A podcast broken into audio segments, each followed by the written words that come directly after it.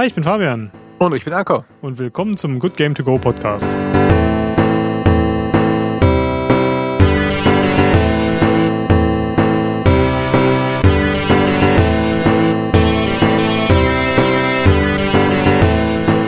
Anko, du hast es geschafft. Ja. Endlich hast du deinen Willen bekommen. Yay! Heute reden wir über Devil May Cry.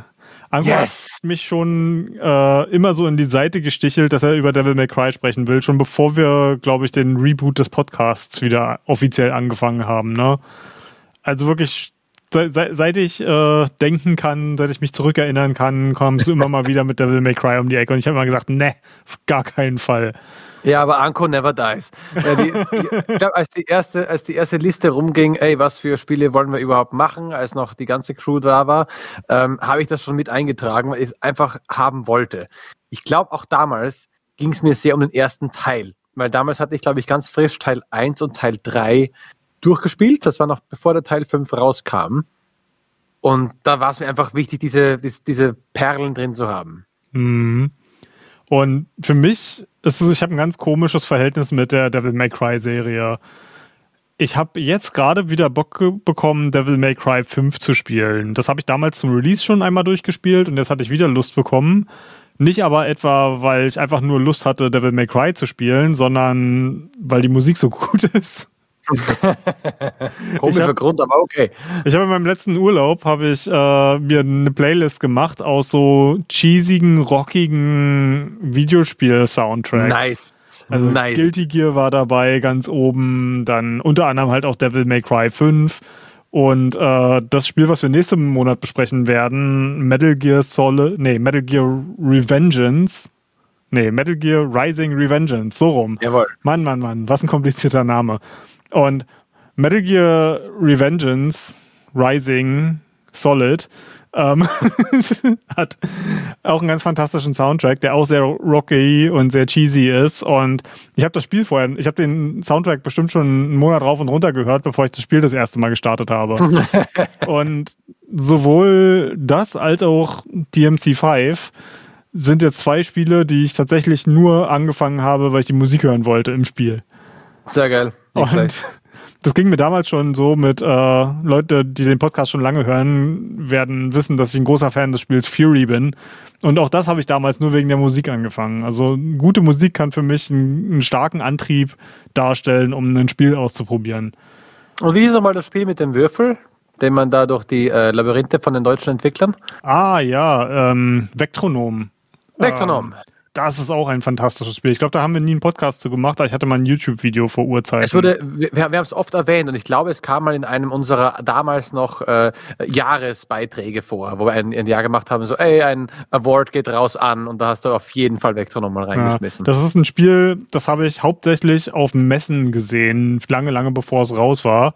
Und du hast immer erkannt, dass Vectronom ist, weil du hast Beats gehört schon von weitem Ja, ja, und ja. du konntest den Stand schon sehen, weil da ganz viele Leute äh, mit dem Kopf wippend davor standen.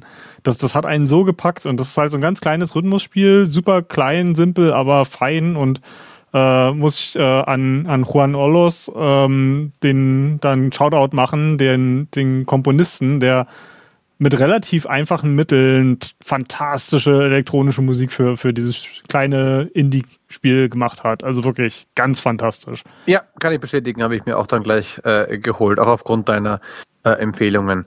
Aber, gut, da, darum soll es nicht gehen. DMC, Nee, nee. ne? Also Genau, aber ich wollte noch ganz kurz Dann- ausholen, was eigentlich mein komplizierter, äh, ja, mein kompliziertes Verhältnis zu der Reihe ist. Nämlich, ich das habe wollte ich nämlich wissen. Angefangen, als die PC-Version von äh, Devil May Cry 3 rauskam. Ist ja mittlerweile auch schon ewig her. Oh ja. Und ich fand das Spiel damals mega geil. Nicht wegen dem Gameplay, sondern wegen der Charaktere und dem, dem Style. Diesem unglaublichen Style. Die Cutscenes waren damals einfach Ah. augenöffnend für mich. Dieser Coolness-Faktor, ja. Ja, ja, und äh, ich glaube, Devil May Cry 3 ist unter Fans auch so eins der aus der Reihe, die wirklich am höchsten gehalten werden. Und ich bin ehrlich gesagt nie so richtig warm geworden mit dem Gameplay. So, ich habe mich so durchgemogelt in den Kämpfen. Die Puzzle fand ich zum Kotzen, aber ich fand die Cutscenes und die Charaktere, damals war ich auch noch deutlich jünger, einfach so unendlich cool, dass ich immer einfach die nächste Cutscene sehen wollte.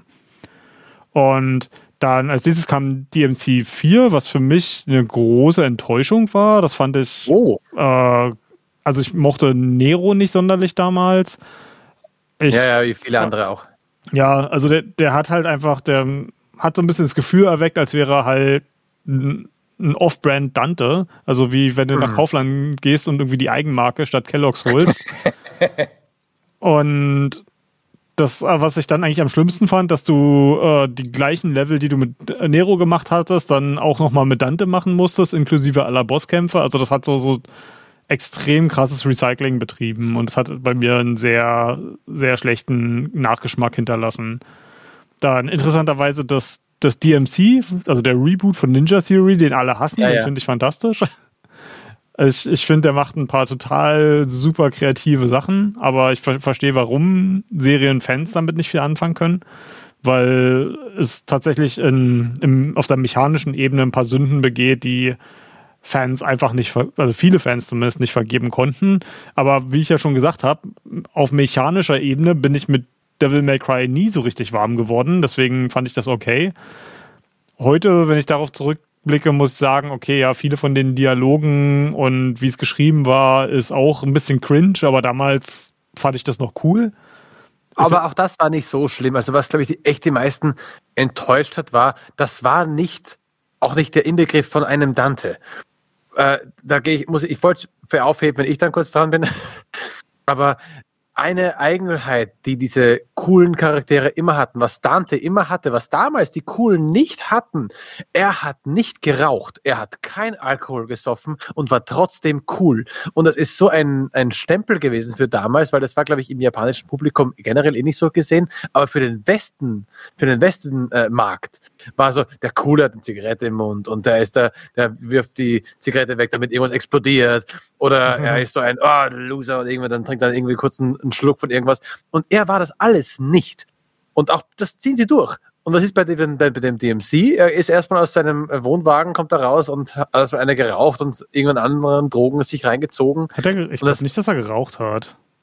Bist sicher? Weil er, er, hat auf jeden Er war auf jeden Fall ein absolutes Party-Animal. Also das ja, ist. Äh, der, ich finde das Intro von DMC fantastisch, wo, wo du ihn quasi klubbend durch die Nacht ziehen siehst, dann zwei, mit zwei Mädels in seinem abgewrackten Wohnwagen landet und dann quasi er morgens von, von Dämonen angegriffen wird. Und ich finde, DMC hat ja so das, ähm, das Slow-Motion-Opening, ist ja einer so ja. Der, der Sachen, die sie immer wieder auspacken.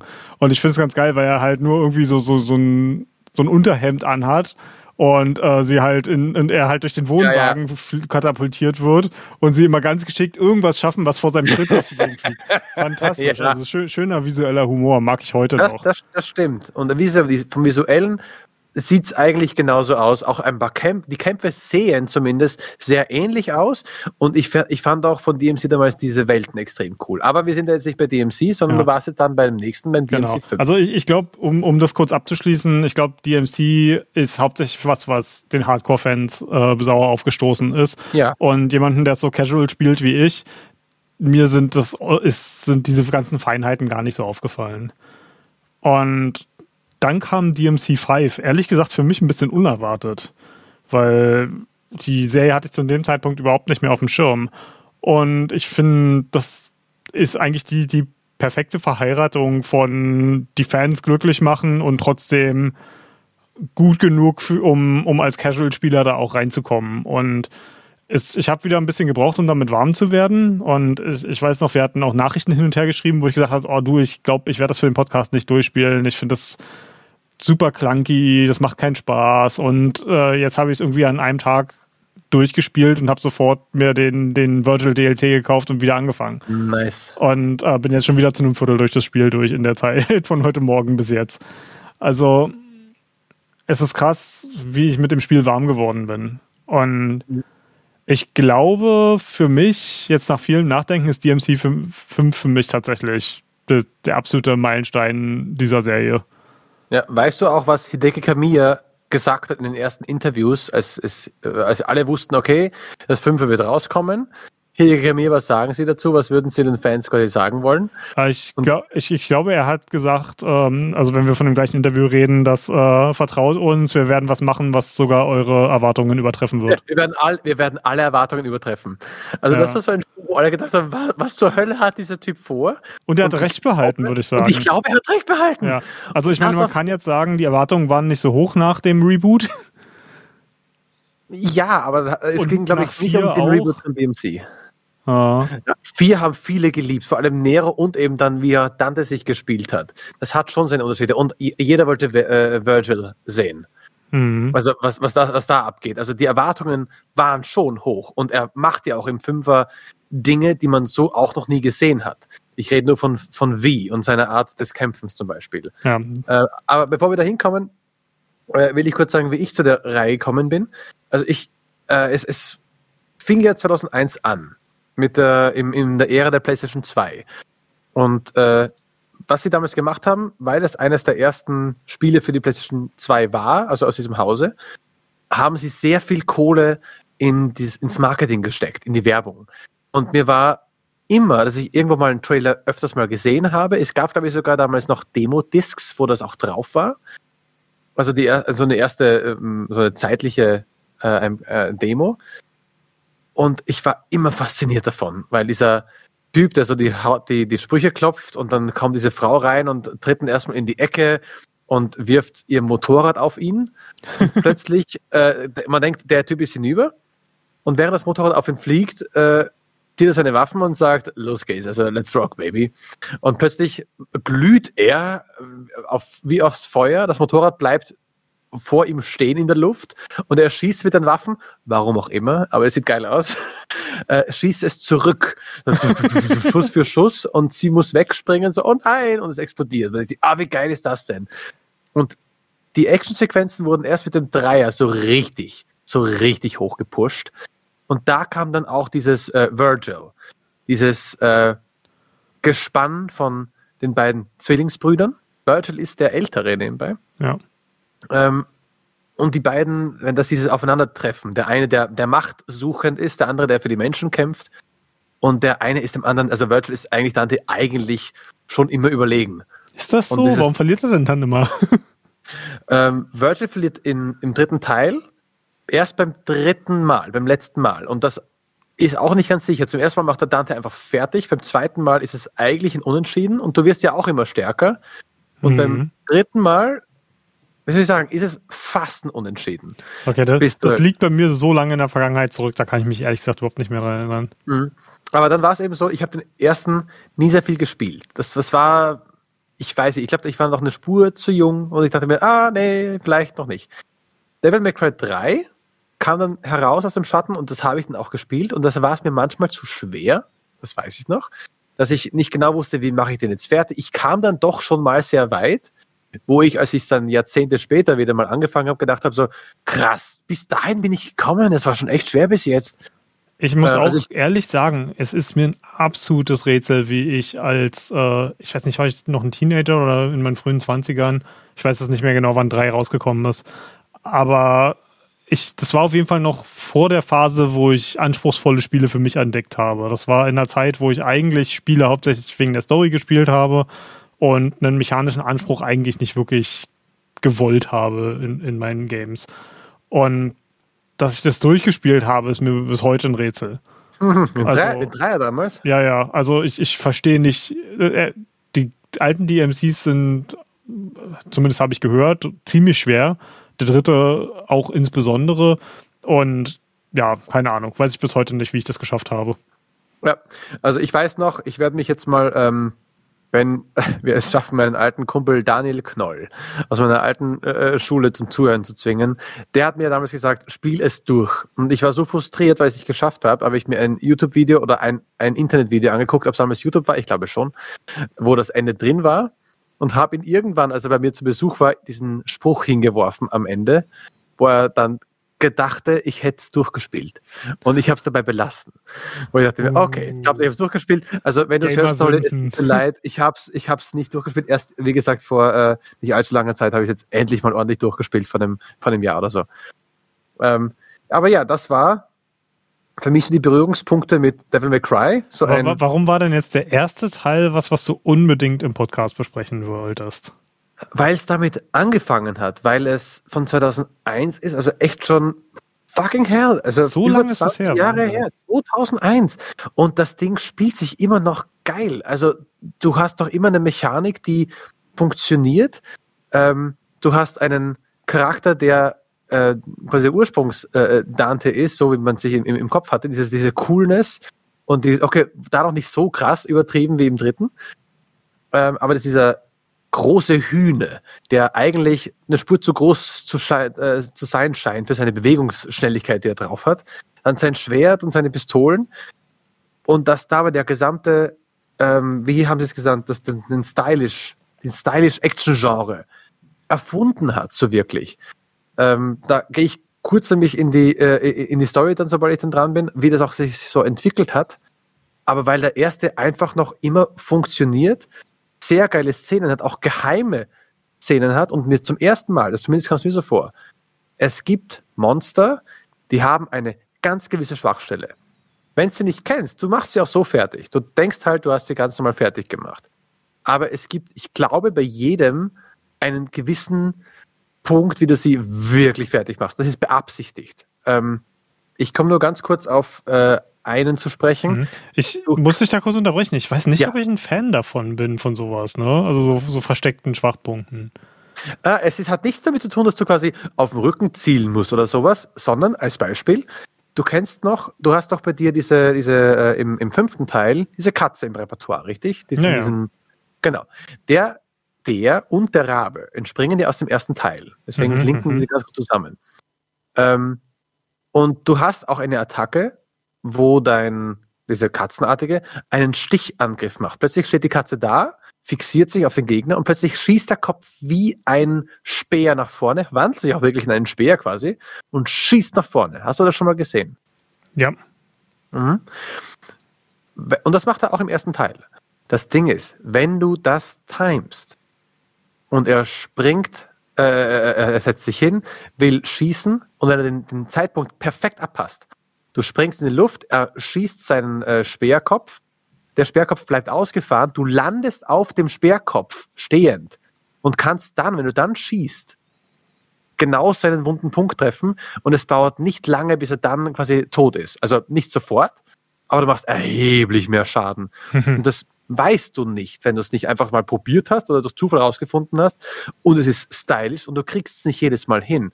Zu früh gesprungen ist das Ding weg, zu spät gesprungen spießt er dich auf. Ja, ich, ich, das, das sind geile Sachen. In, in, Vorbereitung auf heute habe ich mir äh, mal einen 100% Speedrun äh, vom, vom ersten Devil May Cry angeguckt, weil sie da äh, das war ein GDQ-Speedrun, wo sie auch mal sehr, sehr viel rundherum erklären und nicht einfach nur zeigen, wie man den Speedrun macht. Ja. Und da haben sie, sind sie viel auf sowas eingegangen, genau.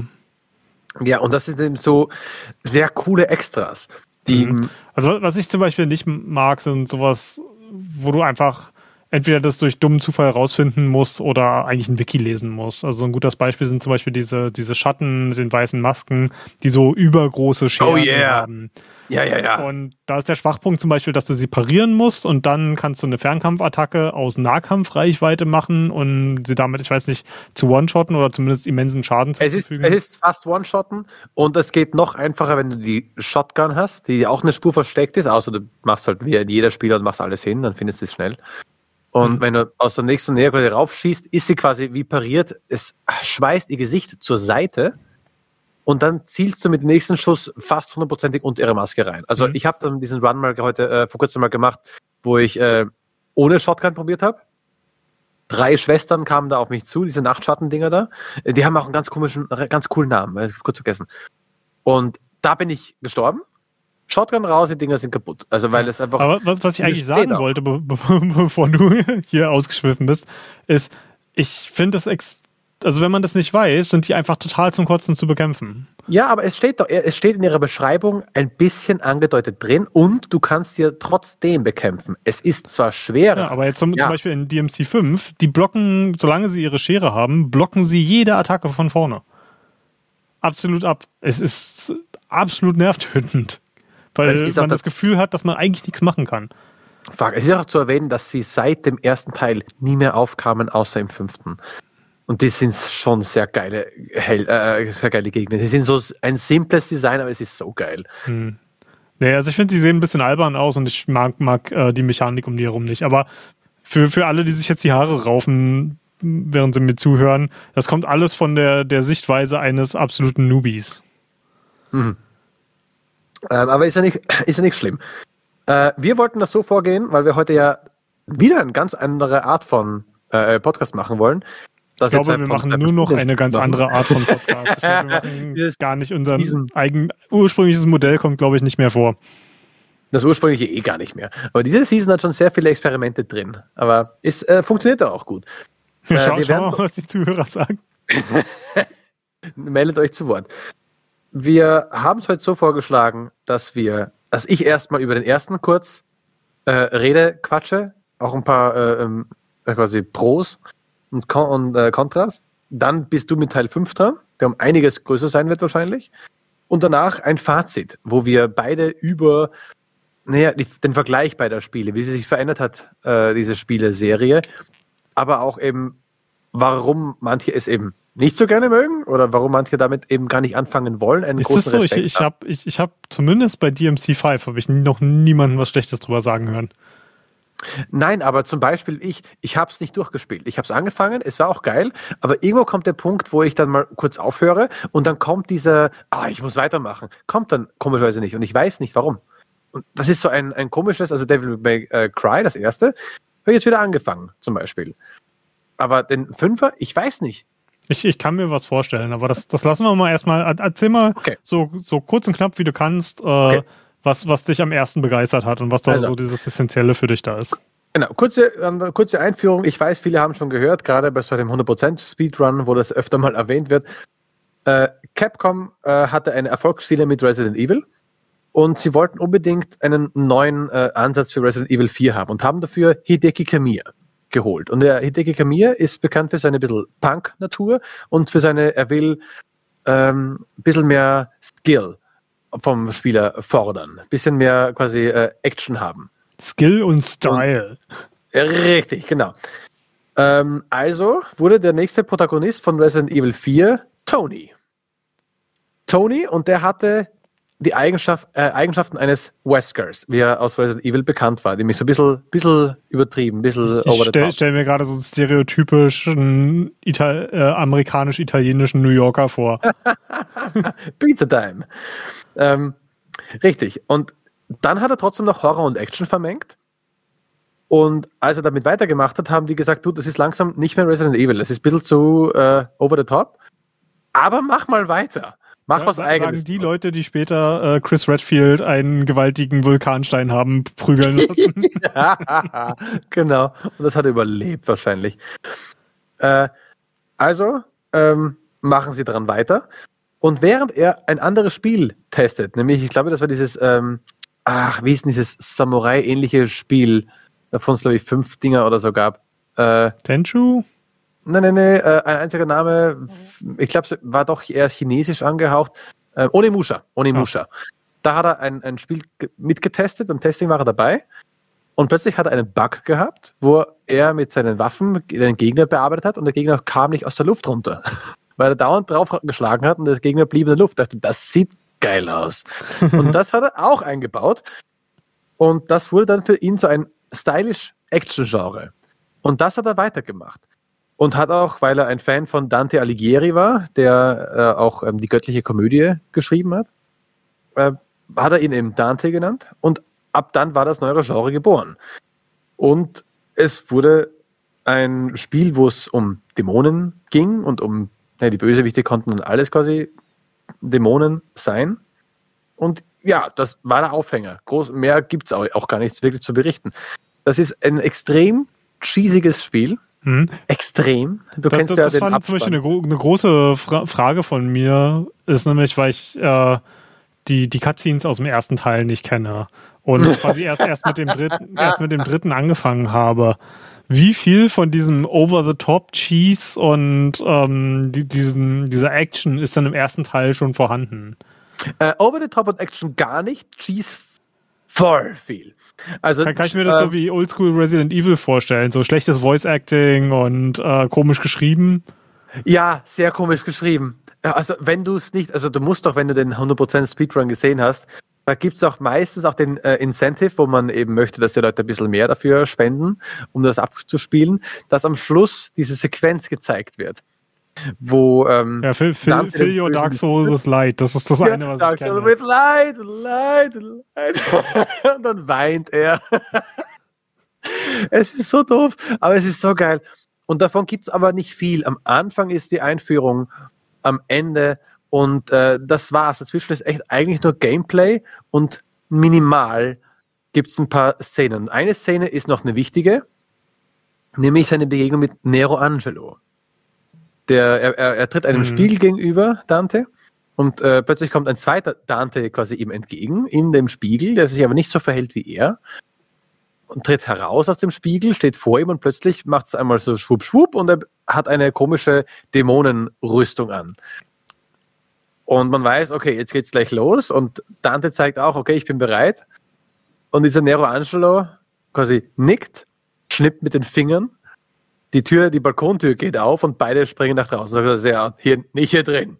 Und dann geht's raus. Mhm. Und dann schlüpfen beide nach draußen und draußen gibt's den, äh, gibt's den, den Bosskampf. Und das Geile ist auch zu, dort, diese Kämpfe werden jedes Mal schwieriger. Im zweiten hat er mehr Fähigkeiten, weil er nebenbei auch auflevelt, kann man, könnte man es so äh, her hervor beschwören. Mhm, also es ist äh, ja. auch die, dieses Klischee, was eigentlich in allen DMCs oder nicht in allen, aber in vielen DMCs zumindest vorkommt, dass quasi ein Boss wird nicht besiegt, sondern du triffst immer wieder auf ihn. Ja, das ist auch äh, eine voll geile Sache, weil du denkst, okay, jetzt, ich weiß, was ich zu erwarten habe, du kämpfst gegen und plötzlich macht er einen neuen Trick und denkst, scheiße, was passiert denn da gerade? Und das ist eben Virgil, der Zwillingsbruder von Dante.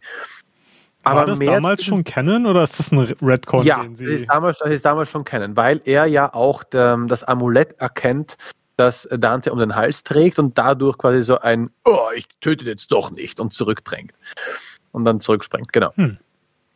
Aber ähm, also das ist er, der von der Unterwelt quasi ergriffen worden ist und zum Gehilfen von dem Mundus gemacht wurde. Und Mundus ist quasi das, das Urböse.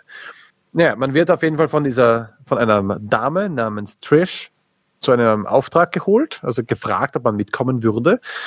Und Dante macht das, weil er merkt, oh, Trish sieht aus wie eine Mutter, auch nicht schlecht. Seine Mutter ist nämlich gestorben und er geht halt mit. Äh, ja, und dann eben Kampf gegen alle möglichen Sachen. Ganz viele Einflüsse von einem Resident Evil sind dabei, weil man suche ein Objekt und füge es hier ein. Und so diese typischen Rätsel da drin sind. Genau, das genau das hat mich nämlich immer abgeschreckt, weil ich hasse so ein Gameplay. Ja, es also ist zumindest. Das stinkt langweilig. Es ist nicht zumindest sehr tief, aber äh, es ist, es hat immer noch diese komischen Rätselsachen, mhm. ein paar kleine. Deswegen ja. werde ich mich auch immer weigern, die Oldschool Resident Evils zu spielen. Aber ja, äh, und dann fliegt man davon was halt geblieben ist, sind für mich vor allem ähm, die Waffen, und zwar zwei davon. Also die erste normale ist die, die Alastair, die, das Schwert, das große Riesenschwert, das sich auf den Rücken packt. Auch so ein Traum eines jeden Zwölfjährigen, ein Riesenschwert auf dem Rücken und je geil. Da, da hat er Rebellion noch nicht gehabt? Äh, nee, ich glaube, das erste hieß Alastair. Ah, oh, interessant. Ähm, bin ich mir jetzt aber nicht ganz sicher, da kann ich mich jetzt irren. Rebellion äh, ist ja das Schwert, das er von seinem Vater bekommen hat. Also beide, beide Brüder, sowohl äh, er als auch Virgil, ja. haben jeweils ein Schwert von ihr, ihrem Vater, dem, dem Überdämonen Sparda, bekommen. Äh, genau. Und er hat Rebellion und äh, Virgil hat Yam genau. Yamato, glaube ich. Genau, ja, richtig. Ähm, ja, aber hier noch zu, äh, zu sagen, dass Alastair hier bekommt er ähm, aus der Brust einer Statue direkt recht zu Beginn. Er kämpft sich ein bisschen durch und das hat halt schon ein paar mehr Tricks drauf. Ähm, ja.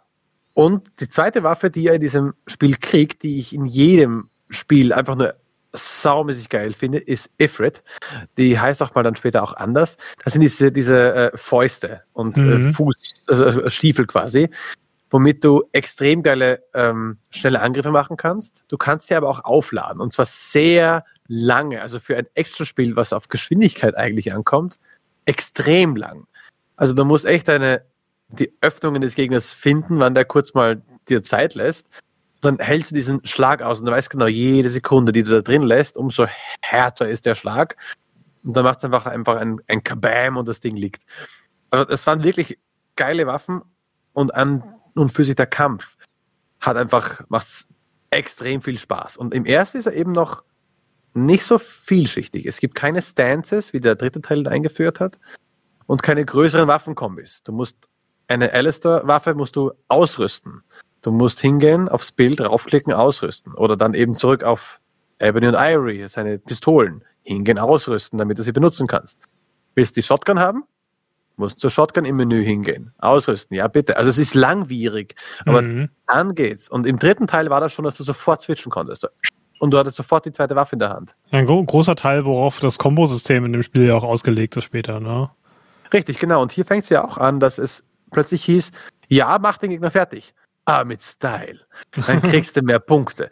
Und es macht Unterschiede, ob du das, die Mission mit einem A beendest, einem B oder sogar einem S. Da kriegst du massiv mehr Punkte. Ja, warum auch äh, im Japanischen das S immer noch über dem A kommt. Ich weiß es nicht. Einfach wie, wie, wie Spitze, Extraklasse, ich weiß es oder nicht. Oder Doppel S oder Triple S. Es gibt sogar Triple S. Bei dem gibt es zum Glück noch keins, da haben sie es zum ersten belassen. Eben alles Six Smoke in Style. Aber das haben sie damit so, auch so ein bisschen eingeführt, so ein Style-Meter. Also es geht nicht nur darum, ah, schnell noch diese Räume durchlaufen, hoffen, dass du überlebst und dann raus hier, sondern nein, überleg dir. Du kannst den Trick machen, ist er in der Luft und dann schießt noch zweimal mit der Shotgun, ist er weg und dann kannst du den nächsten so und so machen. Mega geil. Also es ist fast schon wie so ein Arcade Highscore Game, nur dass eine ganze, eine, eine ganze Story drum gestrickt wurde, ne? Ja, ja, so könnte man das gut zusammenfassen. Ja, und, und das ist Devil May Cry 1, kurz gefasst. Ja, und das ist was, was ich an der Serie eigentlich auch sehr zu schätzen weiß, ist, dass sie immer relativ kurz ist, aber wenn man das Kampfsystem mag, das einen enormen Wiederspielwert bringt. Und jetzt auch ähm, für, ich habe jetzt äh, das erste Mal damals, als es rausgekommen ist, hatte ich Devil May Cry auf dem einfachsten Schwierigkeitsgrad durchgespielt. Und mhm. äh, wenn man das einmal durchgespielt hat, äh, schaltet es einen neuen Schwierigkeitsgrad frei. Äh, und ich habe das jetzt auf diesem, äh, ich glaube, äh, Son of Sparta heißt der, wenn mich nicht alles täuscht. Also am Anfang hat man zwei Schwierigkeitsgrade zur Auswahl, was quasi so das einfach und normal ist. Und dann kommt das schwer. Und ich habe das jetzt auf dem schwer durchgespielt und das war schon eine Hausnummer. Ähm, war auch ein bisschen blöd von mir, weil ich habe das einfach gestartet und es gibt kein neues Spiel oder so, sondern das Spiel hat sich in, in der Cloud, hat meine Safe Games, hat sich runtergeladen, ah. gesagt, ah, alles klar, der weiß, was er tut. Hahaha. Reines Gemetzel.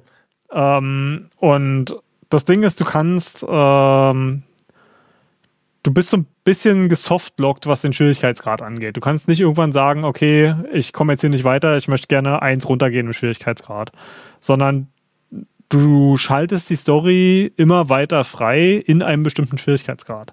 Also ich hätte jetzt wieder runter auf einfach gehen können, aber ich hätte nicht auf den dazwischen gehen können. Und am Anfang habe ich noch gar nicht mitbekommen, dass ich auf einem höheren Schwierigkeitsgrad bin und habe da halt auch so ein bisschen geflucht, weil das Spiel hat viele Sachen, die nicht ganz intuitiv sind für mich. Da ist mir auch gleich mal wieder aufgefallen, ähm, wie das, wie Actionspiele eigentlich anders als jetzt zum Beispiel Ego-Shooter kein so ein komplett uniformes Steuerungslayout ähm, haben. Also so die Actionspiele, die ich in letzter Zeit gespielt habe, sind ja. Monster Hunter Rise. Ähm, oh wow. Äh, Nier Automata, Metal Gear Rising Revengeance, jetzt DMC 5. Und alle haben ein anderes Layout von den, von den Buttons her. Äh, Wo ich auch Elden Ring Elden, mit Elden Ring kannst du auch auf jeden Fall noch mit reinziehen, ja. Und all, all die steuern sich grundsätzlich anders. Und eine Sache, die mich jetzt zum Beispiel bei, bei DMC5 am Anfang total rausgerissen hat, ist, dass du hast, du kannst nicht ausweichen, also du hast keine Ausweichrolle, wenn du ja, nicht, nicht auf den Gegner aufgelockt bist. Aber du kannst nicht, wie, wie es bei vielen anderen Spielen Standard ist, den, den rechten Stick reindrücken, um, um aufzulocken, sondern du musst eine Taste gedrückt halten. Also per Standard ist es äh, der, der rechte Bumper oder äh, R1 heißt das, glaube ich, auf der Playstation. Ähm, ja kannst du jetzt natürlich auch anders belegen, aber du musst erstmal eine Taste runterhalten, um aufgelockt zu bleiben und nur dann hast du eine Ausweichrolle zur Verfügung. Und das war für mich total konterintuitiv. So die ersten drei, vier Missionen habe ich damit hart kämpfen müssen und das war so, ich sag mal, der erste Viertel des Spiels war für mich echt unbefriedigend, weil das, ich bin halt so gerade so durch die Missionen durchgekommen mit Ach und Krach und dann am Ende sagt dir das, das Spiel noch, gibt dir irgendwie ein D und sagt Dismal. das ja. ist halt irgendwie nur so von, von oben reintretend. Also ja klar, das ist halt dieses Highscore-Ding und ähm, ich habe jetzt die meisten äh, Missionen auch geschafft, irgendwie in, in A durchzuspielen. Habe jetzt viele dabei auch wiederholt, weil es dann doch irgendwie gegen mein Ego ging. Und irgendwann hat es auch Klick gemacht. Ich glaube, der fünfte Teil ist tatsächlich so wie so ein Liebesbrief an die ganze Serie, was Komplexität angeht, aber auch was Eingängigkeit angeht. Also es ist so, so ein ganz interessantes Ding, weil es hat, glaube ich, zum ersten Mal überhaupt äh, drei Protagonisten. Ähm, in, in vier gab es ja schon zwei. Äh, drei hatte einen, äh, DMC hatte einen, ich glaube, der erste Teil hatte auch nur einen und über den zweiten redet irgendwie nie einer. Ähm, und du schaltest halt relativ häufig zwischen Nero, der zum ersten Mal eingeführt wurde in, in DMC 4. Ja. Ähm, Dante und äh, Wie hin und her. Und Wie ja. ist quasi der, der Auftraggeber des Spiels. Er ist der, der am Anfang in, in Dantes Büro reinkommt und sagt, hey, ich habe hier, ich habe einen Auftrag für dich. Da ist ein, ein Dämon, an dem solltest du äh, erhöhtes Interesse haben und äh, dann, dann geht es halt los. Und das Spiel steigt quasi ein mit, hey, wir, wir sind hier quasi schon mitten im Kampf. Also Dante ist eigentlich schon besiegt von, von ähm, Urizen, heißt er, glaube ich, wenn mich nicht alles täuscht. Ja, Name ist richtig. Und ja, das ist halt, ne-, Nero und Vi müssen fliehen und dann haben wir einen, einen Monat Sprung und sie versuchen irgendwie rauszufinden, wie sie halt mit dieser Dämoneninversion umgehen. Und ich finde Vi wahnsinnig interessant, weil Vi ist im Grunde genommen ja, wie, wie so ein, ein Warlock-Archetyp, der halt zwei dämonische Pets hat, die für ihn kämpfen und er kann selber gar nichts. Drei mit Special Move, ja. Mhm. Ähm, Akku hat mich sofort mit einem Handzeichen unterbrochen. aber ja, aber das ist ja auch das, das, das Wichtigste an diesem Charakter, mhm. dass diese Kampfart sowas von anders ist. Und wie ich kann ihn dafür. Ich finde ihn total ja, fantastisch. Also wie, wie kann ich kämpfen? Aber du kannst deine, du steuerst deine beiden Kompanen. Einer ist eben mehr Fernkampf, einer ist Nahkampf.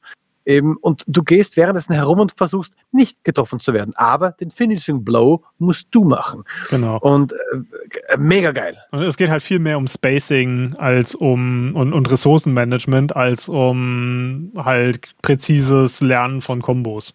Mhm. Und da will ich noch kurz einwerfen, ähm, hast du zufällig Bayonetta 3 den Trailer gesehen, der vor nicht allzu langem aufgeschlagen ich ist? Ich habe mal kurz drüber geguckt, hat mich nicht sonderlich interessiert. Also Wurscht, ist auch nicht aber, hängen geblieben. aber auch da gibt es eine Szene, wo ein Monster quasi im Hintergrund voll herumschlägt und sie vorne nur herumgeht. Und es ist die Vermutung nahe, dass das ein ähnliches System haben wird. Also, dass sie auch dann ihre Charaktere steuern kann. Sprich, man kann ihre Charaktere steuern. Also, das hat mhm. Einfluss gehabt. Also was ich an, an ich finde Vi und Nico, das sind beides zwei neue Charaktere in, in ja. DMC 5 und das sind beide sind für mich eigentlich das, was das Spiel großartig macht. Ja. Ich muss sagen, als, als ein bisschen älterer Spieler finde ich Dante und Nero beide nicht mehr so cool, weil das sind beides eigentlich extrem gestörte Typen. Also gestört nicht im Sinne von, ähm, die haben nicht alle Tassen im Schrank, sondern die haben äh, extrem emotionale Probleme, die durch eine, eine sehr, sehr schwierige Vergangenheit herbeigeführt wurden. Und beide sorgen dafür, dass sie halt enorm repressiv sind und damit halt, also Dante ist ein absoluter Alleingänger, der weigert sich irgendwie irgendwie mit den anderen zusammenzuarbeiten. Nero hat totale Minderwertigkeitskomplexe und kann nicht damit umgehen, dass das Dante ihn nicht mitnimmt. Und beide äh, verhalten sich halt extrem unreif irgendwie ihrem, ihrem Alter entsprechend und sind eigentlich dadurch aus meiner Sicht ein, ein totales, ja, eine totale Hindernis eigentlich für, für den, den Team-Effort. Und ich sage nicht, dass es schlechte Charaktere sind. Äh, bitte nicht falsch verstehen. Ich finde, das ist, ist sehr, sehr wichtig für die Charakterisierung der beiden. Und gerade bei Nero zum Ende des Spiels auch äh, wichtig, dass er diese, diese Reise mit sich genommen hat und ihn auch total vermenschlicht. Also es ist eine gute Charaktererzählung, aber Charaktere, mit denen ich mich nicht identifizieren möchte, sagen wir es mal so. Und wie ist äh, einfach ein Charakter, der physisch sehr schwächlich ist. Also er ist, man, man sieht es auch, wenn die nebeneinander stehen. Wie er ist extrem dünn, äh, hat einen Gehstock, womit er, äh, naja, es ist im, im, Gameplay kann er rennen, aber in den Cutscenes äh, stützt er sich immer auf den Gehstock. also so ein bisschen widersprüchlich. Aber auch, dass, dass er halt nicht kämpfen kann, sondern sich auf andere verlassen muss und sich selber aufs Ausweichen konzentriert. Also selbst wenn er den, den Double Jump macht, alle anderen können Double Jump freischalten, wo sie halt quasi in der Luft nochmal abspringen und er muss sich quasi an seinem, seinem fliegenden Dämonen festhalten. Mhm. das hat so viele tolle Touches und ähm, er, er, er, liest auch immer aus, aus seinem Buch vor, äh, wo, wo ein Haufen William Blake äh, ähm, Lyrik halt drin steht und mhm. ähm, Du willst was sagen, ja? Ähm, da will ich ganz kurz sagen, bester Double Jump Animation in Videospielen. Ja, findest du? Also über, ja, die, dieses, also gerade bei den Devil May Cry 1, Devil May Cry 3, dieses ein Siegel und nicht das mit dem Vogel, das mit dem einen Siegel unter sich erschaffen und ja. davon nochmal abspringen. Das ist so geil, weil viele Spiele haben ja einfach einen einfachen Doppelsprung und das sieht einfach nur nach einem Doppelsprung aus. So, nicht, nicht mehr erklärt, er springt und dann macht er noch ein Salto in der Luft, was ihn noch höher springen lässt. Aber da ist echt, du springst, also ähm, Dante springt, in der Luft berührt er, also macht er quasi mit der Hand ein Zeichen quasi auf Höhe des, der Füße, ob da ein Siegel dann entstehen würde, in rot glühend, kreisrund und davon springt er nochmal ab. Das also, ist für mich so eine geile Erklärung, unter Anführungszeichen, unter Anführungszeichen für einen Doppeljump. Ich, ich würde da widersprechen und sagen, ich finde Tubis äh, Absprung cooler, weil sie kann sich quasi im Flug an ihrem schwebenden Pod festhalten, also von To Be aus, äh, mhm. ähm, Gott, jetzt fällt mir Nier Automata. Kurz der Name vom Spiel nicht eingefallen. Und sie kann halt, äh, wenn sie irgendwo runterspringt, ähm, kann sie sich an ihrem Pott festhalten, so langsam runtergleiten. Und sie kann dann quasi so, so, ein, so einen kleinen Twirl machen und sich quasi vom Pott nochmal wegkatapultieren, um nochmal zusätzlich Reichweite zu generieren. Und das ist jetzt kein Doppelsprung im klassischen Sinne, aber das ist auch ein sehr, sehr cooler Move, finde ich. Mhm. Du warst bei den Lasereigenschaften. Ja, ja, genau. Und das ist halt, eine, eine total coole Sache ist, dass er so einen Move hat, wo, wo er quasi aus, ähm, während seine beiden Pets kämpfen, kann er quasi so langsam vor sich hingehen und aus seinem Buch lesen. Ja. Und das, das, ist halt so geil. Das ist halt so stylisch, wie er halt lesend langsam vor sich hinschreiten durch die, diese chaotische Kämpfe durchgeht. Am besten mhm. noch, wenn Nightmare sein, sein Ultimate quasi unterwegs ist äh, und da alles explodieren lässt. ja. Und er ist einfach mit seinem Buch und, und liest einen Vers vor. Total fantastisch. Und auch, sein, und auch, auch sein Taunt. Ja. Du kannst ja auch äh, so schön deine, den Gegner quasi nochmal so sauer machen. Taunt. Was gibt es ein schönes deutsches Wort dafür? Äh, verspotten? Angeben. Verspotten, ja, genau. Und der Verspotter von Wie ist, dass er dann anfängt, äh, Geige zu spielen. Luftgeige. Luftgeige zu spielen mit seinem, äh, seinem Stock als, ähm, na, na, wie heißt denn das Gerät, womit man dann herumstreicht? Ich bin ein Streicher. Ja, du meinst mit dem Bogen. Oder das. äh, sehr geil. Vor allem, wenn ihm hinter ihm eben alles abgeht, wie du schon gesagt hast, hinter ihm zerfetzt gerade ähm, Nightmare alles und dann spielst du vorne einfach deine Geige. Ja. Also es ist schon, schon wahnsinnig cool. Und was, was ich an Wie vor allem cool finde, er ist halt viel pragmatischer. Er hat, er hat nicht so ein großes Ego. Er, ihm geht es halt hauptsächlich darum, dass, dass die Mission zu Ende gebracht werden ja, kann. Er flüchtet auch, wenn, wenn er merkt, scheiße, das ja, klappt nicht. Es, es, es, gibt so eine Cutscene, wo, wo er auf einen, einen sehr mächtigen Dämon trifft und äh, auch seine, seine beiden, nur einer seiner beiden Dämonengefährten, der Griffin, kann sprechen. Auch total witziges Federvieh sehr, sehr charismatisch gesprochen und sagen, wir, wir haben keine Chance gegen die, wir müssen fliehen, wir müssen fliehen. Und er versteckt sich und tritt dabei aus Versehen Stein lose und macht aufmerk sich aufmerksam. Und du siehst, er hat Angst. Also sowas, das mhm. hat eine Emotion, die man in, in keinem anderen Devil May Cry Spiel, glaube ich, bis jetzt überhaupt auf irgendwie gesehen hat. Der kauert halt da in, in so einem kleinen Felsabsprung und dann kommt Nero zur Rettung und das ist so, er zeigt halt wahre Emotionen und, und ich finde damit ähm, macht er das ganze Spiel viel bodenständiger, weil man auf einmal einen Gefährten hat, der wirklich was zu verlieren hat. Und er degradiert im, im Laufe des Spiels auch immer mehr. Und gen, gen Ende ja. ist er leider aus dem Spiel raus. Ich weiß nicht, wir, wir machen ja hier alles mit Spoilern. Ne? Also es, es, ja. stellt sich, es stellt sich raus, dass wie ist quasi die menschliche Hälfte von, von Dantes Bruder Virgil. Korrekt. Virgil hat quasi sich, sich selbst äh, auf sein eigenes Schwert äh, geworfen, um das Yamato. Sein, sein, menschliche, seine menschliche Hälfte abzustoßen und äh, um quasi selber nur noch das, das mächtige Dämonenwesen zu sein, um noch. Weißt doch warum? Unlimited Power! genau. ähm, mh, hm, warum? Ja, weil er, keine Ahnung, immer mächtiger sein wollte, um, um Dante überlegen zu sein. Ich weiß es nicht. Ich weiß immer nur, dass das Virgil nach Macht strebt. Ja, also da, da ganz kurz ein äh, Blick in die, äh, in die Mangas. Die sind keinen außerdem, also die, die gelten wirklich. Und ähm, da ist es so, dass Dante und Virgil eben von Spada, Sohn, Söhne von Spada, und Spada hatte einen Grund, die beiden zu zeugen. Denn Spada, einer der Dämonenfürsten, einer der höheren Dämonenleute da, hatte keinen Bock, dass sein Herrscher die Menschheit ausrottet. Er mochte die Menschen eigentlich recht gern. Also sagt er, nö, darf nicht sein. Und will die Dämonenwelt von der Menschenwelt trennen. Das schafft er mit ein, einer Waffe, auch dem Yamato, das eben genau das kann. Äh, wusste aber, dann ist er auch nicht mehr dort, weil er ein Dämon ist. Also hat er gleich mal eine Frau genommen, Eva, natürlich Adam Eva, ähm, zeugt mit der zwei Kinder, nämlich Dante und Virgil, Zwillingsgeburt. Er wollte eigentlich nur eins haben, zwei, wunderbar. Und die haben jetzt auch seine dämonischen Kräfte, damit sie mit ihrer Menschlichkeit in der Menschenwelt quasi herrschen, nicht herrschen können, aber halt aufpassen können.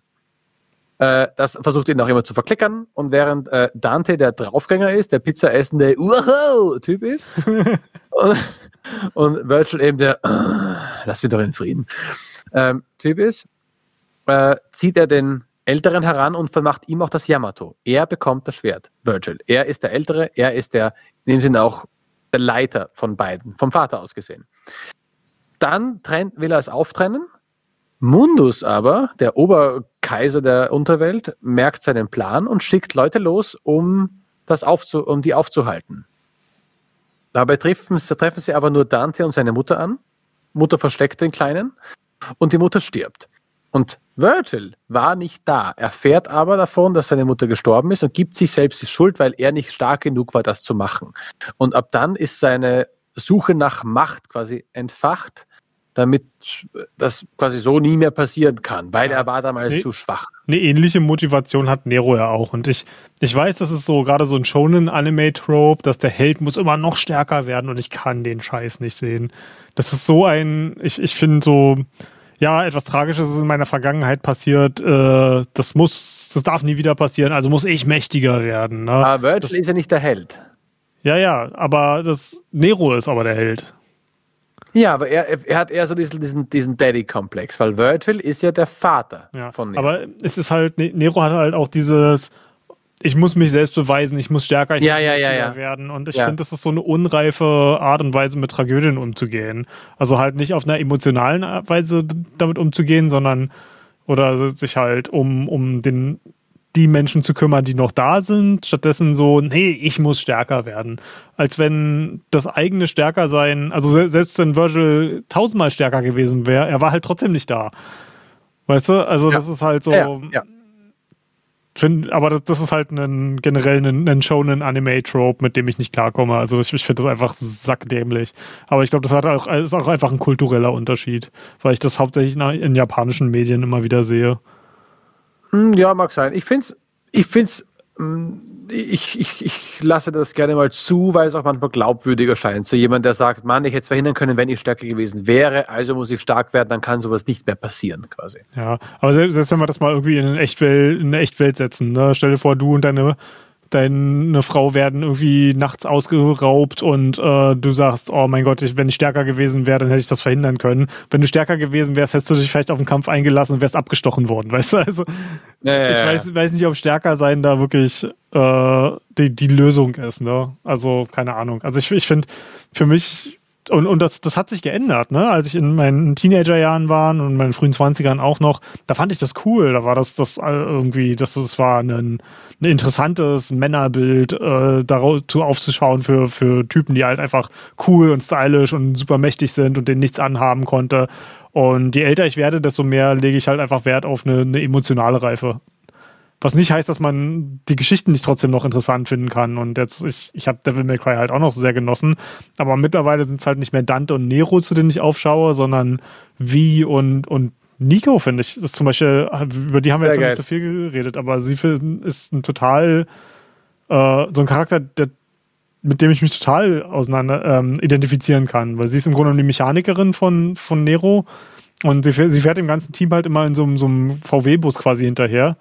Dieser und Bus, dieser Bus. ja, ja, lass, lass, mich, lass mich erstmal dazu. Ja, ja. erstmal sagen, warum ich Nico so relatable finde, weil die halt die ist halt ein stinknormaler Mensch und sie kann nicht mal kämpfen. Sie ist einfach nur gute Mechanikerin, gute Ingenieurin, baut Neros ganze Spezialwaffen, die er an seinen abgetrennten Arm anstecken kann und ist halt einfach ein absolutes Genie, was Ingenieurskunst angeht.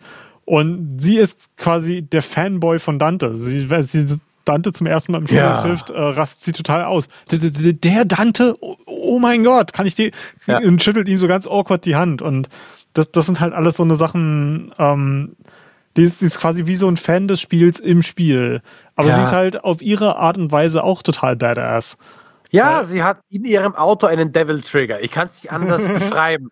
Also soba sobald sie in dem Auto ist, kann ihr nichts passieren und sie macht die krassesten und abgefahrensten Sachen, die die Leute, die halt einen, ein ich, Dämonenblut kann, in sich haben. Ich kann können. nicht mehr mitzählen, wie oft sich dieser, dieser VW-Bus überschlagen hat, ohne ja. dass in dem VW-Bus irgendwas durcheinander gebracht wird. Allein, okay, jetzt reden wir, was du vorher gesagt hast. Dieses Intro. Ich kriege, seitdem du das gesagt hast, das Intro nicht aus dem Schädel, wo sie mit diesem Bus fahren und äh, in diese Stadt reinfahren, die alle voller Dämonen ist. Also äh, äh, sie und Nero. Und äh, dann macht sie einen Stunt und das Ding überschlebt sich, also schraubenmäßig, dreht sich um die eigene Achse. Das alles in Zeitlupe. Das ist das Intro zu einer extrem geilen Musik zu einer Ist das Devil Trigger, was da läuft? Ich glaube schon. Ja, ist, ist so geil. Ähm, und dabei eben die Szene, wo sie eben immer äh, dann äh, versucht, ihre Zigarette aus der Luft zu schnappen, während mhm, sie das, ist Nero außerhalb, das fliegt Nero außerhalb des Autos äh, umher und tötet Dämonen. Ja. Hast du gemerkt, dass seine, dass seine Kugeln aus seiner Waffe zwei Kugeln immer gleichzeitig sind? Äh, kann sein, dass ich das gemerkt habe und jetzt einfach nicht mehr daran gedacht habe. Und eine eine Spur früher als die andere, weil die erste hat so eine, hat so eine Zutat in sich, die äh, die Dämonen quasi aufweichen kann von außen und die zweite ist die, die den Schaden macht. Interessant. Deswegen macht es immer, wenn er, wenn er schießt. Zwei Schüsse. Nur so nebenbei. Und das gibt es auch in diesem Trailer, sieht man das. Ja, stimmt. Und in dem Trailer in diesem Trailer sieht man das. Mhm. Äh, äh, Trailer sage ich schon. Es wäre auch schon ein geiler Trailer. Ja, tu, tu, mir mal einen Gefallen und verlinke zum einen äh, diese Szene, von der wir gerade sprechen. Boing, ist gemacht. Und äh, dann, falls du es selber noch nicht gesehen hast, schuldest du dir das anzugucken. Äh, zumindest mal reinzugucken. Ähm, ein Fun Fact über die ähm, über den äh, Choreografen, der quasi diese ganzen Sachen designt hat, also den, den ich weiß nicht, wie man es nennt, Chief äh, Cutscene Artist oder so. Irgendwas mhm. in der Richtung jedenfalls. Ähm, das ist einer, der relativ wenig Spiele bis jetzt gemacht hat und eigentlich eher so aus dem Live-Action kommt. Ja, ja, ich glaube, ich weiß, was du meinst. Der, der hat äh, tatsächlich all diese Cutscenes vorher Live-Action gefilmt und quasi als Referenzmaterial genommen. Und das ist mega geil, weil die haben teilweise Props aus Pappe genommen, die haben echte Schauspieler dafür genommen. Und die, diese Szene, die du gerade meinst, also die muss man sich echt mal nebeneinander angucken, weil sie haben das quasi Actionfiguren an, an grünen, so grünen langen Stäben gemacht, die sich dann quasi durch die Luft bewegen und haben quasi diese ganzen Shots in Kamera mit den möglichst einfachen Mitteln äh, gemacht. Und das ist, das ist total geil. Das, das zu sehen. Ja. Also es ist, insgesamt äh, haben sie, glaube ich, zwei Stunden veröffentlicht für all, alle Cutscenen. Also wirklich absolut alles, was du im Spiel in der Cutscene siehst, haben sie so gedreht. Es geil. ist Wahnsinn. Man, aber es, es, es kommt halt auch genauso geil rüber, dass es halt einfach passt. Ja, also ich, ich, ich habe mir das damals, äh, als, es, als ich das erste Mal das durchgespielt habe, ich glaube, ein bisschen später kam das raus. Ich weiß nicht, ob es zu Release, aber ziemlich, ziemlich kurz nachdem ich es durchgespielt habe, äh, habe ich mir das in, in der Gänze angeguckt. Und es sind zwei Stunden, das ist eine Menge Zeit. Aber so als Second Screen Experience ähm. Gleich nachdem man das Spiel durchgespielt hat und dann quasi den Kontext noch kennt, es ist zum Schreien komisch. Ja. Äh, hier noch kurz gesagt, auch bereits im ersten Teil waren er und äh, ein zweiter Name, der sich mit dem Storyboarden so befasst hat, große Fans der asiatischen Kampfkunstfilme, also aller Jackie Chan und so weiter. Und zwar nicht nur von den Kampfkünsten, sondern vor allem, wie die Action eingefangen ist in der Kamera. Wie kann man Action einfangen, dass genug gesehen wird, dass es nachvollziehbar wirkt. Und das kommt auch vor allem halt in diesen Teilen vor, dass diese Action oft wirklich geil eingefangen ist mit äh, Kamerafahrten oder Sequenzen, die halt in dem Sinne nachvollziehbar oder halt. Ja, Ka Kameraplatzierung ist eine extrem hohe Kunst. Ja. ja. Uh, ja. Da, da, hat man natürlich bei, bei digitalen Zwischensequenzen ein bisschen mehr Freiheit, weil man nicht an die Realität gebunden ist. Aber man muss halt trotzdem erstmal wissen, wohin damit. Ja, wo, ne? wo packe ich es damit? Genau. Und äh, nochmal kurz zur Beschreibung hier von unserem lieben Nero. Was macht er, nachdem er wieder in diesem Auto gelandet ist? Die ersten zwei Aktionen, die er macht? Ist, äh, ich glaube, Nico ein Feuerzeug für ihre Kippe reichen. Jawohl. Äh, dann selber mit der Hand wedeln, weil er das zum Kotzen findet. genau. Und äh, sich aus dem Fenster rauslehnen. Sagt, sagt glaube ich, es stinkt wie Arsch hier drin. Ja, ja, er hasst es, weil ja. auch er ist kein Held, der am Rauchen ist oder trinken ist und dadurch cool äh, oder herumfluchen muss. Keiner von denen flucht oder sagt, ja, du Motherfucker oder irgend sowas, gar nichts. Außer Nico. ja, Nico, aber Nico ist nicht der, nicht der Held. Also ich, ich, ich, ist so geil, es ist so geil. Ähm, sie, sie, ist auch total scharf auf, äh, auf Dämonenteile und nach dem ersten ja. Bosskampf äh, sagt sie auch, hey, hey, gib mir, gib mir das mal rüber und äh, sie fängt an daran zu riechen und Nero sagt auch nur, ey, weißt du, wo das schon war? so, in, your, in, in deinem in Arsch. in your bed. ja. ja. die habe ich auch auf, äh, ich habe auf meinem ähm, Handy eine schöne Hintergrund-App, die einen Ordner auswählt, den ich ihm vorgebe. Und dann macht er ein, jede Stunde ein random Bild rein. Und ich habe jetzt die Aufgabe gemacht, dort nur Videospiel äh, Screenshots reinzumachen oder Bilder reinzumachen. Also alles, was halt mit Videospiel zu tun hat. Meine eigenen, die ich gerne selbst. Jede spiele. Stunde ein Bild, das musst du mir mal erklären. Was, was ist der Zweck davon? Dass ich äh, immer wieder auf mein Handy gucke und plötzlich ist ein neues Hintergrundbild da. Ah, ah, ja. Okay, jetzt verstehe ich. Ja. Also ich will es mir nicht so angucken, sie sollen einfach da sein. Und eines der Sachen, die ich recht zuerst aufgespielt habe, war äh, eben Nico. Ein richtig äh, schönes Bild, das jemand gescreenshottet hat. Ich versuche es gerade rauszufinden. Ich versuche es äh, dir dann später mal zu schicken. Äh, sehr schönes Teil. Und mhm. meine Frau hat mal gesehen, dachte, warum hast du so Frauen auf deinem Bildschirm? Das ist nur ein Videospiel. ja. Äh, aber gut, erzähl, ähm, mal kurz, erzähl mal kurz, wie dir jetzt die Story vom Fünfer gefallen hat, die Entwicklungen und okay. was auch gerade im letzten Drittel passiert. Ist okay. Also ich muss sagen, die, die, die Story von Devil May Cry Spielen ist, ist mittelmäßig. okay. Anko zeigt mir gerade über die Webcam ein, ein äh, Bild mit Nico mit ordentlich Underboob.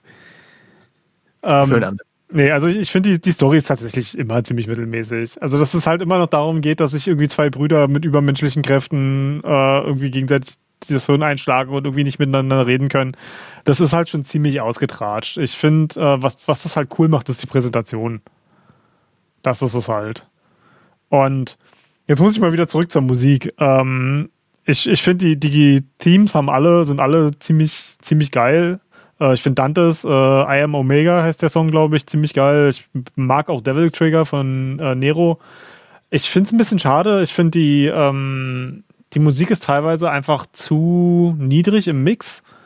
Also die, ich, ich finde das System dahinter total geil, weil es sind alles die, ähm, die Battle-Themes der Charaktere sind Songs. Also es sind nicht einfach nur orchestrale Stücke oder so, sondern es sind richtige Songs. Mhm. Und je nachdem, wie hoch dein Style-Rating ist, bekommst du mehr Elemente. Und äh, erst wenn du auf S oder höher bist, bekommst du äh, den, den Refrain. Und äh, alle Refrains sind halt richtig geile Hooks von all diesen Songs. Und die bekommst du halt erst, wenn du wirklich gut spielst. Ne? Und das ist schon geil. Das Problem ist, dass es dadurch, dass es selbst wenn, ich habe dann am Ende die Musik lauter äh, auf 100% gelassen und alles andere leiser gemacht. Und trotzdem ja. wirkt es irgendwie noch so, als wäre die zu sehr im Hintergrund. Und hm, das finde ich ein bisschen schade, weil wenn ich jetzt so Spiele wie Fury oder wie Doom 2016 oder auch Doom Eternal nehme, ähm, oder auch äh, Metal Gear Rising, das sind alles Spiele, wenn der Song einsetzt, dann wippe ich mir im Kopf und ich bin richtig dabei. Und das ist der, der Song trägt dann quasi, äh, hebt quasi das ganze Spielgefühl an. Und das habe ich hier nicht, auch, auch wenn die Technik dahinter total cool ist. Also, wenn ich dann äh, einen S-Rank habe und auf einmal kommt der Chorus und gerade äh, der, der Song Bury the Light von, ähm, das ist das Kampftheme von, von Virgil, ist, ist möglicherweise, also auf jeden Fall einer der besten, wenn nicht der beste Videogame-Song, der je geschrieben wurde. Das Ding ist so wow. ein krasser Banger. Das ist, keine Ahnung, das, das ist einfach ein Meisterwerk. Äh, hier muss ich noch hinzufügen, es vereint auch sehr viel verschiedene Aspekte aus, aus den, den Spielen zuvor. Zum Beispiel, äh, es gibt Passagen in diesem, äh, in diesem Stück. Ich werde auch hier wieder einen Link reindroppen zu dem YouTube-Video von der Musik äh, das sind Aspekte drin, die mich extrem an den dritten Teil erinnern. Also von der, von der Musik her. Mm, es gibt ist auch gequotet. Ähm, ich kann da nur wärmstens empfehlen, das Interview, äh, das Alex Mukala mit, mit Casey Edwards, dem Komponisten, geführt War das hat. oh, genau. Weil dieses, dieses ähm, flüsternde, es gibt im dritten Teil eines, eine, eine Stelle, wo der Sänger so dieses da, da, da, da, da, da, da, da, da. Und das kommt in einer ähnlichen Art und Weise, ich glaube sogar im Ref nicht im Refrain vor, das aber kommt ganz am Bridge. Ende als Gitarrensolo wird das quasi als, als Bridge oder so. Ja, ja, ja, ja. Und das hier. Und zweitens, es kommt auch ein Streicher vor. Also ja, jemand, der ja, mit der Geige vor dem zweiten Refrain. Ja, und äh, das ist auch so eine Anspielung eben auf wie im fünften Teil. Ja, also es ist einfach meist, meisterhaft äh, so viele Elemente drin versteckt und auch die, die Lyrics erzählen im Grunde um Virgils gesamte Geschichte, aber all das ist quasi im Hintergrund von einfach einem richtig guten Song. Also ich meine, klar kannst du einen Song mit äh, einem Text schreiben, der die Hintergrundgeschichte von einem Charakter erklärt, aber das, dadurch wird es nicht automatisch ein guter Song. Also ich, ich versuche jetzt noch nicht so viel über Metal Gear Rising zu sprechen, aber da, da ist es auch, werden wir wahrscheinlich auch viel über die Musik sprechen müssen, aus, aus sehr ähnlichen Gründen. Und, aber ja, das, das ist wirklich, wirklich, wirklich, also wirklich so ein Once-in-a-Lifetime-Ding fast schon. Ne? Also ich finde krass, dass Casey Edwards ist auch noch wahnsinnig jung. Also, dass der halt wirklich schon die, diese Songwriting-Jobs hat und äh, ich weiß nicht, wie viele das kennen, äh, viele das wissen von unseren Hörern. Ich bin selber in einer Band und schreibe selber Musik und das ist klar, ich bin, bin nicht professionell, aber trotzdem, so, sowas mitzubekommen und einfach die, diese, diesen, diese endlose Kluft zwischen mir zu sehen und jemanden, der, der wirklich so genial ist im Songwriting, das ist wirklich da. Da fehlen mir die Worte. man, kann da, man kann da hinzufügen, wenn man sich mit dieser Art von Mache beschäftigt, wie du eben mit Musik, dann verstehst du auch eine Spur mehr, was dazu nötig ist, was mhm. man dazu braucht und dass so etwas nicht so leicht ist. So wie jemand, der quasi einen Film anguckt und sagt, ja, war geil, und jemand, der sich mit Film beschäftigt und weiß genau, weißt du, wie hart das war, diese Kamerafahrt zu machen? Weißt du, was dafür notwendig war? das wie lange Gute halt, haben? sowohl bei diesem Song als auch bei einem guten Film, es ist nicht notwendig, das zu wissen, ne? Und das, das macht das so gut. Also du musst einfach nur mal nach äh, Bury the Light Memes gucken. Diese, dieser Song, auch wenn er richtig gut ist, ist er trotzdem unendlich memeable. Und das ist, du, du kriegst diesen Song nicht tot. Das ist ich so habe das, ich habe das Meme gesehen, wo, der, äh, wo ein Typ so im Auto sitzt, während draußen eine Frau ihn quasi anschreit durch das geschlossene Fenster und irgendwie auf die äh, Fensterscheibe äh, spuckt und irgendwie rumschreit. Und äh, er hat aber dann das Gesicht von Virgil mit Kopfhörern, so Apple Pods im Ohr, so quasi, wenn, wenn ich meine Musik höre und er ist einfach nur schaut, schaut starr geradeaus in Richtung ähm, Windschutzscheibe, ja, schaut gar nicht hin und die Musik ballert in sein Hirn. Mein, mein Lieblingsmeme ist tatsächlich, äh, das ist von Footage von irgendeinem äh, Tornado, der durch die USA wütet. Und ähm, das alles fliegt durch die Gegend. Ein, so, so ein, du kennst ja diese riesengroßen Lastwagen, die sie in den USA haben. So ein Ding wird von dem Sturm durch die mhm. Gegend geteilt. Ja. Und mittendrin, ich weiß nicht, ob das echt ist oder nicht, oder ob der angenagelt war oh. oder hast du nicht gesehen, ist ein Plastikgartenstuhl. Ja, ich kenne das. nee, nee, nee, ich habe das gesehen. keinen Zentimeter. Und das geil und, und dazu läuft uh, Bury the Light, uh, weil das ähm, die, die Szene, die alle, ähm, alle mimen, ist im Grunde genommen das Intro, äh, nee, Quatsch, nicht das Intro, äh, der Refrain, der anfängt mit äh, I am the storm that is approaching. Und ähm, das ist halt eine, und das, was noch viel witziger ist, ich bin ja, spiele ja auf dem PC, du auf der Konsole, auf dem PC gibt es mhm. Mods. In einer der letzten Cutscenes äh, siehst du Virgil auf so einem Thro dämonischen Thron sitzen äh, der okay. quasi aus, aus so dämonischen, fleischigen Wurzeln gebaut ist. Ein Modder hat das Ding durch diesen Plastikstuhl ersetzt. Nice. das ist so nice. nice. Aber gut, ah. ähm, bevor wir zum hier ins Tausendste kommen, es ist tatsächlich, das, das Spiel hat es endlich, also der fünfte Teil beim zweiten Durchspielen hat es jetzt endlich geschafft, dass ich so viel Bock habe ähm, auf das Gameplay, dass ich weiterspiele, auch nachdem ich es durchgespielt habe. Und ich habe mir heute, wie gesagt, den, den Virgil DLC gekauft und habe jetzt noch Bock, Virgil zu spielen. Das Einzige, was mir fehlt, was ich wahnsinnig gerne hätte, aber auch hier. Äh, den Scale Judgment Card zu machen. Äh, nee, nee. Ähm, das, was, was mir hauptsächlich fehlt, aber da kommen zum Glück auch Mods zur Rettung, ist einfach ein Character Select. Ich habe Bock, äh, das Spiel mit einem Charakter durchzuspielen, weil ein großes Problem, siehst du, da, da habe ich noch gar nicht drüber gesprochen, das will ich noch kurz, bevor wir zum Ende kommen, anreißen. Ähm, Gerade Dante, Dante ist, glaube ich, so der extremste Fall. Das Skill-Ceiling auf diesem Charakter ist so exorbitant, weil er so viel, also er hat vier verschiedene Stances, die er hat, und ja. acht verschiedene Waffen. Erklär mal kurz Stances für die, die Stances sind, ähm, es gibt den Royal Guard, was eine, eine Stance ist, in der du blocken und kontern kannst. Es gibt den Gunslinger, wo äh, du andere oder stärkere Fernkampfwaffen-Moves hast. Ähm, den Trickster, der mehr auf Ausweichen und Aerial-Kombos ist. Und das andere, eine Melee-Stance, wo ich gerade nicht weiß, wie sie heißt. Ähm, und du kannst flüssig im Kampf zwischen diesen vier hin und her, jederzeit hin und her schalten. Währenddessen kannst du zwischen vier Fernkampf- und vier Nahkampfwaffen wechseln und du kannst das zwischen, inmitten deiner Kombos machen und darauf sogar Kombos aufbauen, dass du, während du durch die Luft fliegst und jemanden dann Gegner jonglierst, zwischen Fernkampf- und Nahkampfwaffen hin und her wechselst. Und es ist so unendlich komplex und das ist so ein bisschen der Nachteil. Vom Storytelling und vom Flow her finde ich das geil, das Wechseln zwischen Charakteren. Ähm, ne-, Nero ist auch wahnsinnig komplex, weil, weil er ja. quasi so, so ein mechanisches Armensystem hat, wo er viele, viele, ich glaube, äh, bis zu sechs kann man in eine Mission mitnehmen, wenn mich nicht alles täuscht. Ja, ich glaube schon. Ähm, mechanische Arme, die alle was Unterschiedliches machen und. Gänzlich verschieden. Also, es ist eins der komplexesten Kampfsysteme, die ich bis jetzt gespielt habe. Und jeder Charakter an sich, wenn du den wirklich vollends beherrschen willst, musst du da sehr, sehr viel Zeit reinstecken.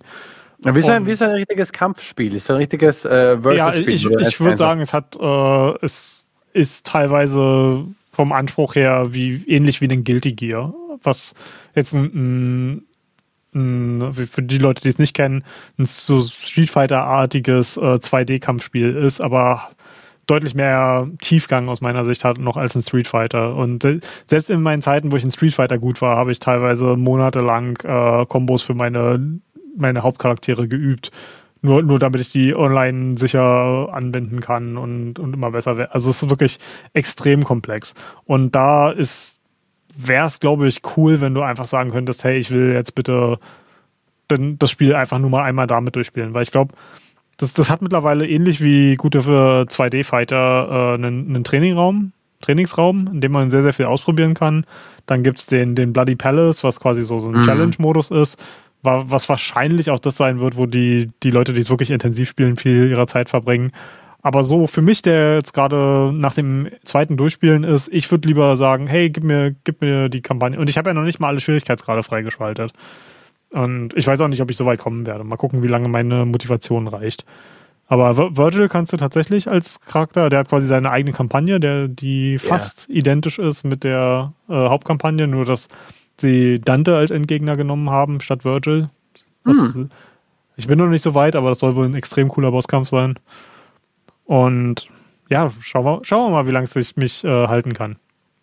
Aber ich würde ehrlich cool. gesagt gerne gut mit Wie werden, weil ich finde Wie, man könnte sagen, er ist eher so ein bisschen eine, eine Noob-Trap, weil er erstmal sehr, sehr viel leichter ist am Anfang zu spielen. Aber ich glaube, ich, ich finde seinen Style wahnsinnig cool. Er ist von den drei Hauptleuten mein Lieblingscharakter soweit. Und ich glaube, also sowohl von Story als auch von Gameplay. Und ich glaube, wenn, wenn du mit ihm richtig anfängst, Kombos zu lernen. Aber Kombos, siehst du, eine Sache noch. dann, dann bin ich durch. Für Anfänger gibt es ein Autokombo-System.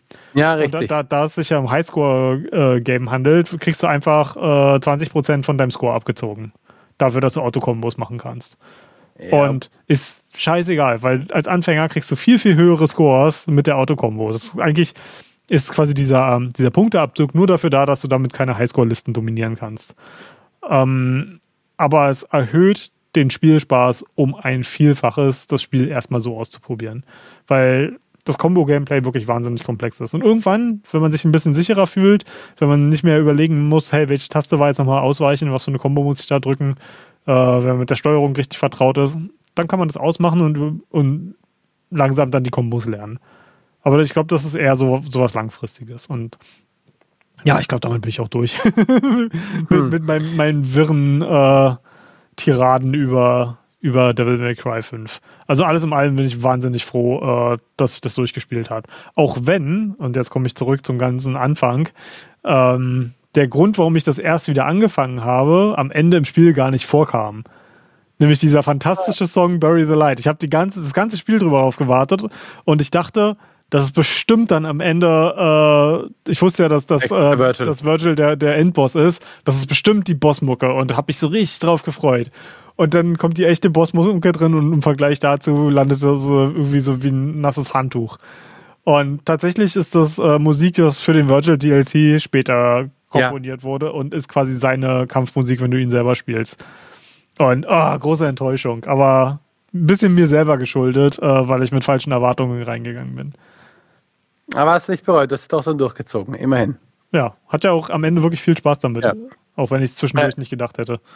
Jetzt wollte ich noch einen, äh, einen kleinen Fehler ausmerzen, den du gerade gesagt hast. Du hast äh, während unseres Gesprächs äh, recht zu Anfang gesagt, dass es irgendwann auch mal ein Devil May Cry 2 gab. Da haben sie nur einen Zahlendreher gehabt.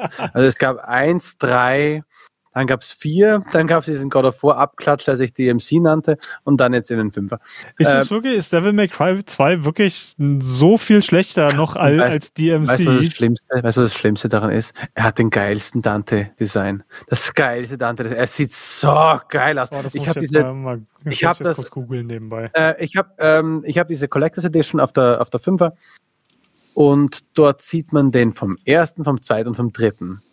Und im zweiten sieht er so geil aus. So heiß, und das sage ich als Hetero, so heiß.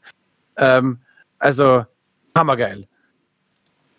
Und das Spiel ist einfach nicht gut. Ich weiß, es gibt auch sehr viele andere Gründe, aber einer der Gründe ist, wenn du Dauerfeuer drückst auf, äh, auf seine Waffe, machst du alles hin. Ah. Und also ich muss ja, ich habe ja jetzt gerade mal gegoogelt, ich muss dir da ja hart widersprechen. ich weiß ja, Ästhetik ist, äh, ist, eine, ist eine Sache, worüber man sich streiten kann, aber. Devil May Cry 2 zu Devil May Cry 1 oder 3? Na komm, welchen findest du heißer? Äh, eins das ist schwer zu sagen, weil es halt noch sehr frühe äh, PlayStation Ja, aber die, die, ha die, Haare fallen runter wie Nudeln auf den Kopf. Dann, der Dreier ist eine Spur, eine Spur zu jung und so ein bisschen frech und so ein bisschen. Das ist halt der erste Dante, mit dem ich Kontakt habe, ne? Hatte, ne? Für mich war das so der, der, der Standard-Dante. Aber der zweite ist so heiß und mit diesem komischen Oberteil, was er anhat, also heftig und das mit vollkommenem Hetero. Also, also ich, ich, ich muss ganz ehrlich sagen, ich finde ja oberkörperfrei Dante äh, mit nur de, dem roten Ledermantel oh, ja. aus, aus der Cry 3, das ist schon, oh, ja. schon ziemlich sexy. Ich habe ähm, ja. auf einer Anime-Convention habe ich mal einen, einen, Typen gesehen, der das gecosplayt ich hat. Auch. Und der hat auch. so einen Traumkörper gehabt. also ja. mega sexy. Intro aber ich das, muss ganz ehrlich sagen, ich, ich mag äh, Old Man Dante aus äh, Devil May Cry 5 wirklich sehr, sehr gerne. Ja. Vielleicht, vielleicht ja. weil es auch langsam ein bisschen so meinem eigenen Alter ein bisschen mehr widerspiegelt. Und es ist der erste, das erste Mal, dass man Dante mit Bart sieht. Also ich meine, es sind zwar nur ein paar ja. Stoppeln, aber gib, gib ihm bis Devil May Cry 6 und der hat einen schönen äh, God of War Vollbart. Er lässt sich auch ganz kurz rasieren. Die eine Zwischensequenz, wo er sich diese Klingen ranmacht. Ding, ding, ding, ding, ding. äh, und das zweite ist, wo er ähm, was macht er da? Äh, wo er den Hut bekommt und dann eine Michael Jackson-Nummer abzieht. ja, auch ja. sehr geil. Ich, ich glaube, wir, wir sind wahrscheinlich auch langsam durch. Ne? Also wir wollten ja am Ende noch so ein bisschen darüber sprechen, was sich alles geändert hat und wie es äh, so ein bisschen zusammenfassen, aber ich glaube, das haben wir jetzt währenddessen schon ganz gut gemacht. Ja, und ich würde auch, ich würde doch noch fragen, ist diese Art von Spiel heute noch, wie soll ich sagen, ich sag, ich sag mal relevant? Auch notwendig? Ist es äh, schön, dass es es gibt? Kannst du es dir auch nicht geben? Was jetzt soll, dass du es gespielt Ich glaube, es ist zu speziell, um Mainstream zu sein. Aber, also ich bin mal gespannt über die Verkaufszahlen von Bayonetta 3, wo sich ja viele Fans drauf freuen, aber mhm. was halt auch, glaube ich, nicht im Mainstream ist und wahrscheinlich auch ein bisschen davon zurückgehalten wird, dass es nur auf der Switch verfügbar ist. Dann ansonsten, ja, was ist denn als letztes rausgekommen? Also, da werden wir wahrscheinlich nächstes Mal ein bisschen mehr drüber sprechen, wenn wir über Metal Gear Rising sprechen, weil das Spiel erlebt in den letzten Jahren so eine Renaissance, wo es immer wieder mehr, noch mehr im kulturellen Zeitgeist ist. Also viel mehr als damals, als es rausgekommen ist.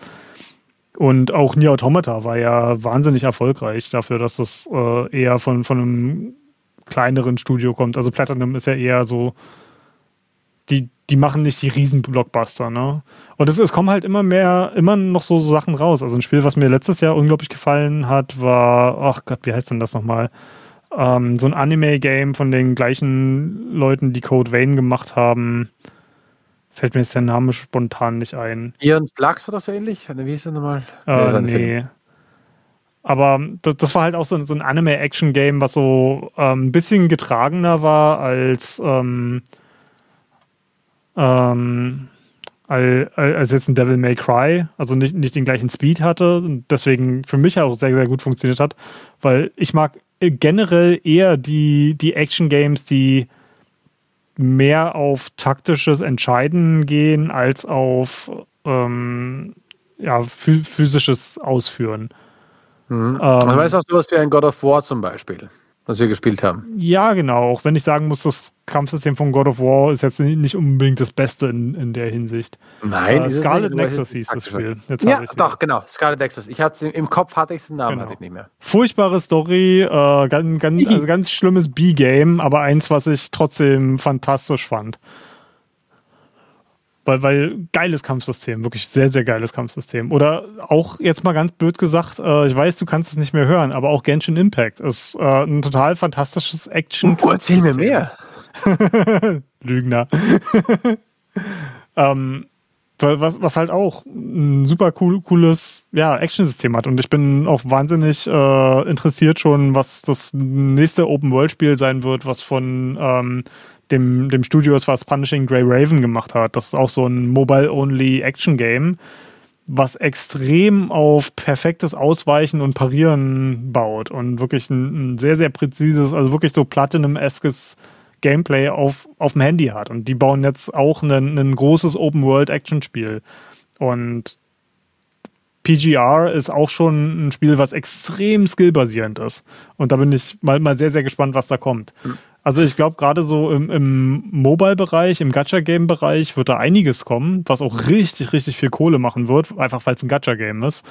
Weil es auf dem Handy ist. Hm. Ja, ich, ich glaube, mittlerweile macht es gar keinen so großen Unterschied mehr. Ich glaube, oder, ja, was heißt ich glaube? Der Handymarkt ist immer noch viel zu riesig.